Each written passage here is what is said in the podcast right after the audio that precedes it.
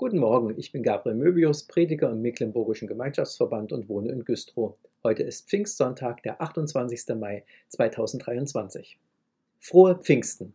Wir haben Grund zum Feiern. Jesus Christus ist bei uns im Heiligen Geist. Er befähigt uns, an den lebendigen Gott zu glauben, ihn über alle Dinge zu lieben und auf ihn zu hoffen. Er wirkt durch sein Wort in uns und in unserer Welt. Er führt Menschen zum lebendigen Glauben. Er baut seine weltweite christliche Gemeinde. Er begann damit am ersten Pfingsttag. Durch die Predigt des Petrus kamen 3000 Menschen zum Glauben. Sie ließen sich taufen und die erste christliche Gemeinde in Jerusalem entstand. Solch ein Pfingstfest wünschen sich viele Christen auch heute, dass nicht nur gepredigt wird und die Zuhörer dann aufstehen und nach Hause gehen, als wäre nichts gewesen. Solch ein Pfingstfest wünschen sich viele Christen, dass sich unsere Mitmenschen überhaupt ansprechen und einladen lassen, sich mit Gott und der Bibel zu beschäftigen und nicht zugedröhnt, beschäftigt, gleichgültig oder ablehnend an der guten Nachricht vorbeigehen. Manche Christen haben schon lange resigniert. Es gibt kein Interesse am Glauben, sagen sie.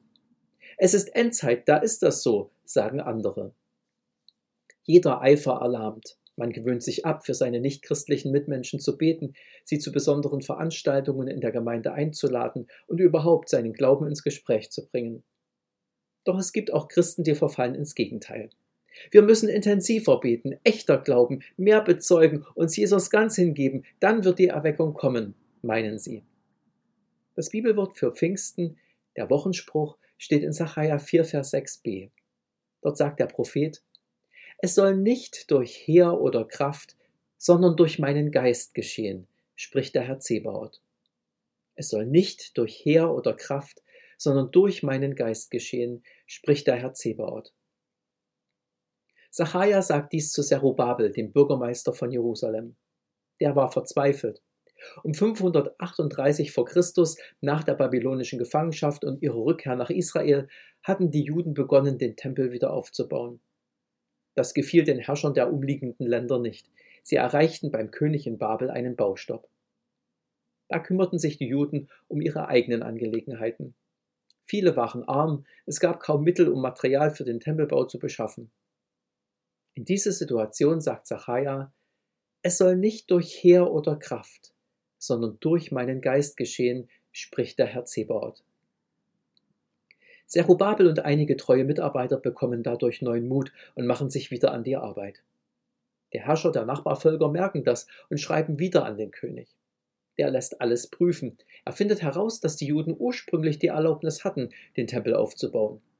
So teilt er den Klägern mit, dass alles rechtens sei und dass sie, die Nachbarfürsten, den Juden Material für den Bau zur Verfügung stellen müssten. 15 Jahre lang lag der Bau brach. Jetzt ging es weiter. Mit königlicher Erlaubnis. Was unmöglich erschien, machte Gott auf diese Weise möglich, ohne menschliche Kraftanstrengungen. Was für eine Zusage zum Pfingstfest. Es soll nicht durch Heer oder Kraft, sondern durch meinen Geist geschehen, spricht der Herr Zebaoth. Du musst nicht resignieren, selbst wenn du persönlich durch ein Tal gehst oder deine Gemeinde immer kleiner wird. Sing, bet und geh auf Gottes Wegen verricht das Deine nur getreu und traut des Himmels reichem Segen, so wird er bei dir werden neu. Denn welcher seine Zuversicht auf Gott setzt, den verlässt er nicht, lässt uns Georg Neumark wissen. Wir können nicht erzwingen, dass Menschen Interesse an Jesus Christus bekommen.